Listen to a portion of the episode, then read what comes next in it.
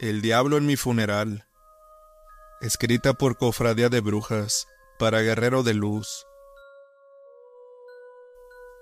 Guadalajara, Jalisco, México. La perla del occidente. Siempre se ha caracterizado por ser tierra de valientes, la cuna del mariachi y el tequila en todo México.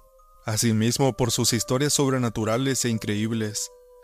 Le seré muy franco, me gané una segunda oportunidad en el sorteo de la vida.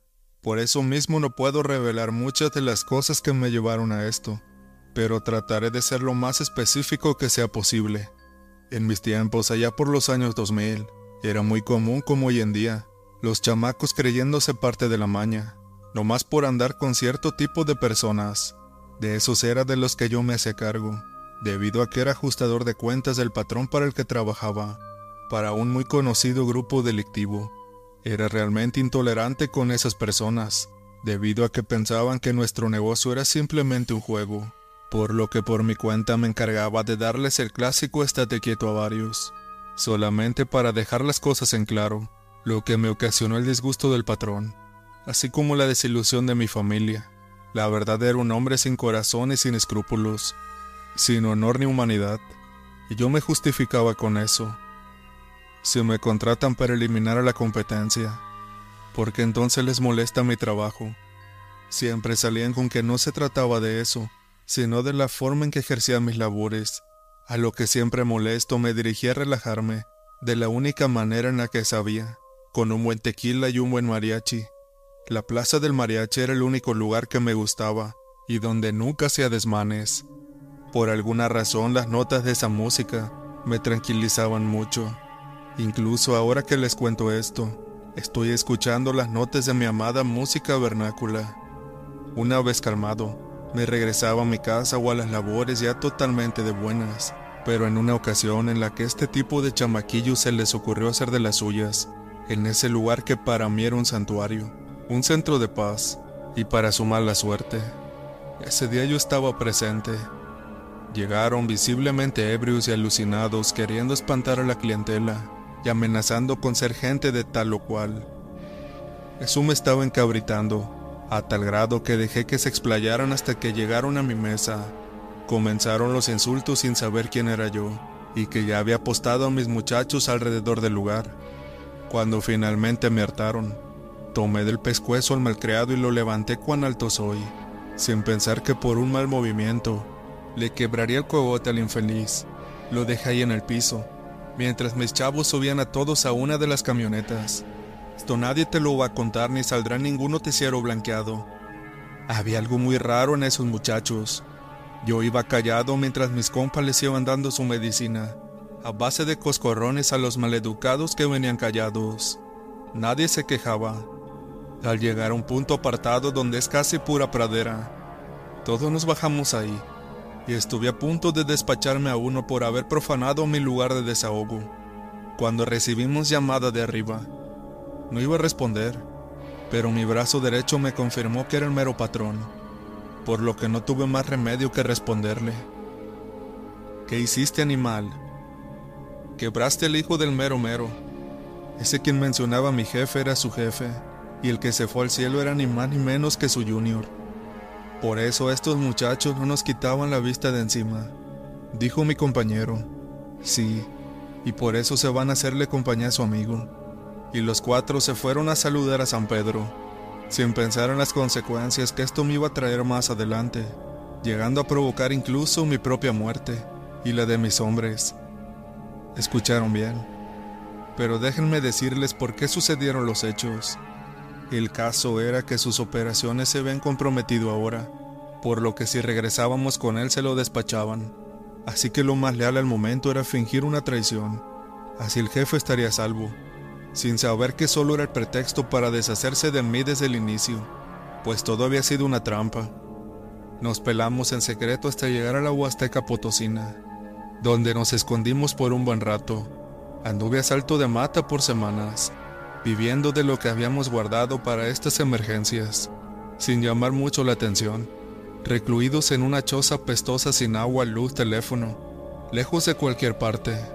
Estaba aburrido, sin esperanza de que las cosas se arreglaran, ni siquiera un poco. Yo le dije a estos vatos, si quieren váyanse. Aquí el de la bronca soy yo. Pueden decir que me volví loco y que actué solo. Por mí no habrá lío, y lo saben. Pero estos compas eran derechos. Todos nos metimos en esta bronca. Todos salimos o nadie sale. Por eso fue que lamenté tanto el fallecimiento de cada uno. Estos eran de ley. El caso es que a una persona se le hizo muy extraño ver a seis hombres solos entrar a una choza en su propiedad sin permiso y aparentemente escondiéndose de algo o alguien, porque ni tardo ni perezoso, el buen hombre llamó no a la policía, sino a los mañosos locales, quienes en menos de media hora ya nos habían caído en la maroma. Cuando nos agarraron pues nos sorprendieron como dije, nos pusieron bajo advertencia de que si había precio ellos lo cobrarían, y la orden fue muy clara, los quiero vivos y enteritos, por lo que hasta eso se portaron muy amables, pero justo al llegar ante el hombre a quien le juré lealtad, y pensé que entendería mi situación, este estaba del lado del padre del chamaco que mandé a San Pedro, hablando entre ellos. Me enteré después de que estaban acordando mi precio. Cuando me metí a la troca del hombre que perdió a su hijo, me di cuenta que no estaba molesto. Por el contrario, me dijo, me hiciste un gran favor el despacharte ese animal. Ya me tenía harto. Yo no dije nada porque sabía lo que continuaba. Pero no puedo perdonar que a pesar de que era un tonto, hayas hecho eso a mi hijo. Pero te diré algo. Te vamos a justiciar ante tus hombres hijado. Como una muestra de lo que les pasa a los que se quieran sentir los vivillos conmigo. Nadie me golpeó ni me amenazó. Como el chico pereció al instante. De alguna manera mi desgracia era una lección. Y sería piadosa. Pues no le hicimos mayor daño. Y tal como lo dijo el compa. Me acomodaron frente a un montón de tepetate me pidieron mi última voluntad y solamente les dije, que me lleve el diablo. Juro que escuché los tiros. Caí de repente estaba fuera de mi casa. No sé cuánto tiempo había pasado. Me dolía mucho la cabeza y estaba mareado. Pero al aclararse mi vista, pude notar las coronas, las flores, la gente llorando y un sinfín de familiares que ya ni recordaba. Después escuché una voz detrás de mí diciendo, ¿Qué? ¿No vas a entrar?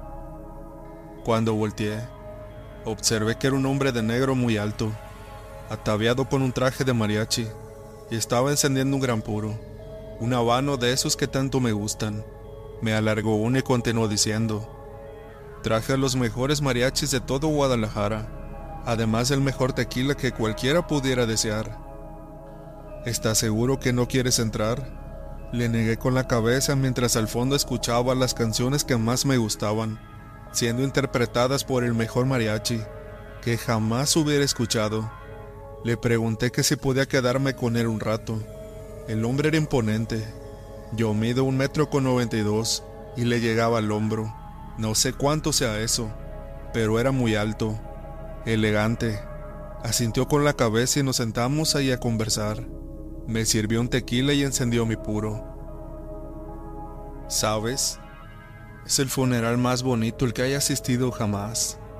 No suelo asistir en persona a mis eventos, pero esta vez lo merecía. Debía estar presente para ver si las leyendas eran ciertas, decía el hombretón mientras de un sorbo terminaba su tequila. Lo observaba de pies a cabeza, miraba su traje y nunca había visto uno igual. Sus avalorios no eran de fantasía. Sé reconocer perfectamente el oro cuando lo veo, y todos sus avalorios, su botonadura. Sus joyas eran de lustroso oro, además de que el hombre daba una sensación abrumadora, no de tranquilidad, más bien de miedo, ese miedo que te frena a decir algo indebido a la persona equivocada. No te asustes, hombre, ahorita estamos en confianza. Estamos conviviendo tranquilos tal como te gusta, con un buen tequila y un buen mariachi. Diré algo. Al final de lo que estamos haciendo aquí te daré una oportunidad. Solamente una. En caso de que no te des cuenta. Se acabó. Nos vamos y punto. Pero recuerda, solamente debes darte cuenta sin siquiera una pista. Esas son las reglas. Y en ese momento, a pesar de ignorar totalmente a qué se refería ese hombre. Lo sentí tan familiar, tan amistoso, como si hubiéramos sido amigos de toda la vida, cosa que sin decirle nada él me confirmó. A tu derecha o a tu izquierda, siempre me has tenido como un gran amigo. Me caes bien. A veces te portabas como un insolente, pero siempre hiciste lo que considerabas necesario para cumplir tu misión. Es triste que mucha gente no mire esos detalles que parecen tan simples, pero con el tiempo se dan cuenta del verdadero valor de la amistad y lo que haces por ellos. A pesar de que la curiosidad me mataba, de querer saber a quién estaban velando, pareciera que tenía la mente nublada, como si no recordara nada o como si algo me impidiera recordarlo. Las horas pasaban, la música continuaba, dándole un tinte triste y a veces alegre al atardecer mientras el hombre seguía observando el velorio y observándome a mí con esos intimidantes ojos y ese atuendo que me impactaba. Su traje estaba impecablemente negro y sus joyas brillaban al sol como si fueran más brillantes que él. ¿Puedo preguntarte algo más? Asentí preguntó. De entre todas las cosas que pudiste pedir o nombrar, ¿por qué dijiste que me lleve el diablo? mientras la canción con el mismo título sonaba interpretada por el magistral mariachi. Bueno, otra pregunta. Tú hiciste lo que creíste correcto para no atraer la desgracia a quien te pagaba, y mira cómo correspondió. Simplemente te dio la espalda. No te apoyó ni sustentó tu deserción como una traición particular. Simplemente mandó a alguien más hacer el sucio trabajo, que tú mismo hacías para él. Por si fuera poco, no solamente te traicionó a ti, sino a tus fieles hombres. Digo, alguien así no merece lealtad. Y eso es lo que me intriga mucho. Eres un hombre de honor. Simplemente que no tienes paciencia. Pudiste haber elegido retirarte, pero no lo hiciste. Además te deshiciste de un malcriado que de todas formas cualquiera más pudo haber eliminado. Cosas como flachazos comenzaban a rondar en mi cabeza sin control. De alguna manera me resultaba muy familiar este hombre. Hablaba con tanta autoridad, elocuencia y respeto. Me estaba reprendiendo como un padre a su hijo, y yo entendía que algo estaba terriblemente mal. Sin embargo, el hombre no dejaba de elogiarme, de admirar mi trabajo. Mis métodos no, pero mis resultados sí. Como si hubiera estado presente en cada momento, a cada instante, y luego me sorprendió cuando lo confirmó abiertamente. Y sí, amigo mío, lo estuve. Estuve presente en cada instante, a cada momento que cumplías tu trabajo, desde que salías de la base hasta que terminabas tu misión. Estuve presente cada vez que te daban un objetivo, cada vez que apretabas el gatillo, cada vez que tu puño tiraba algunos dientes o rompía algún hueso. Yo estuve presente en cada instante de tu vida. Justo en ese momento empezaron a cantar el hombre de negro, y las cosas comenzaron a llegar a mi mente. En Guadalajara, Perla de Occidente, para ser exactos, Plaza Los Mariachis, un hombre de negro se bajó de un carro. Querían que a su casa fueran a tocarle, con un buen tequila y un buen mariachi. Quiero que celebren hoy mis familiares. Y en ese momento todo llegó a mi mente. Revisé mis ropas y vi los impactos de los tiros. No había sido simplemente mi imaginación. Recordé cuando mis hombres cayeron al piso, teniendo la misma suerte que yo. Al tocar uno de los hoyos de la camisa, mi mano quedó manchada de rojo. Miré al mariachi y le dije, no me friegue mi compa, ¿Estoy muerto? Decía mientras infantiles lágrimas brotaban de mis ojos y observaba la opulencia del velorio, mientras el hombre decía, esa rola también es mi favorita, compa. Esa define hombres como nosotros, y haciéndome un gesto con la cabeza, me autorizaba a entrar al sepelio para ver todo con mis propios ojos. Todos estaban presentes efectivamente. En un inicio no sabía por qué Después recordé que casi toda mi familia había comentado que solamente en mi funeral me volverían a ver, estaban mis tías a quienes decepcioné. mis primos y mis hermanos, pero lo que más me dolió fue ver a mi madre, mi cabecita de algodón, en una silla frente al féretro llorando como si en verdad me lo mereciera. Esa mujer que con tantos esfuerzos nos sacó adelante, quien no le importó que la señalaran por ser mamá soltera, quien soportó todas las tonterías que cometí sin decirme nunca una maldición o una mala palabra, quien a pesar de traer siempre el hocico roto, siempre me dijo, siéntete mijo, ahí está la mesa servida. Mi hermano mayor, ese quien un día casi le quité la vida, debido a meterme tanta basura en el cuerpo, ese que tiene cáncer y que dijo que jamás me dirigiría la palabra, está junto a mi madre sin llorar ahora, pero por dentro siento su pena. Después el hombre entró detrás de mí y vi su traje a detalle. No era de mariachi, sino de charro. Me dijo, lo descubriste. Muy bien, como yo sí soy de palabra, te concederé solamente una oportunidad.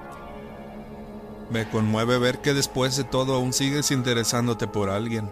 Así que elige bien, y que conste, el favor no viene del cielo. Simplemente si la vuelves a regar, vendré directamente por ti. Sin más, cuídate. Te devuelvo tu vida, hombre.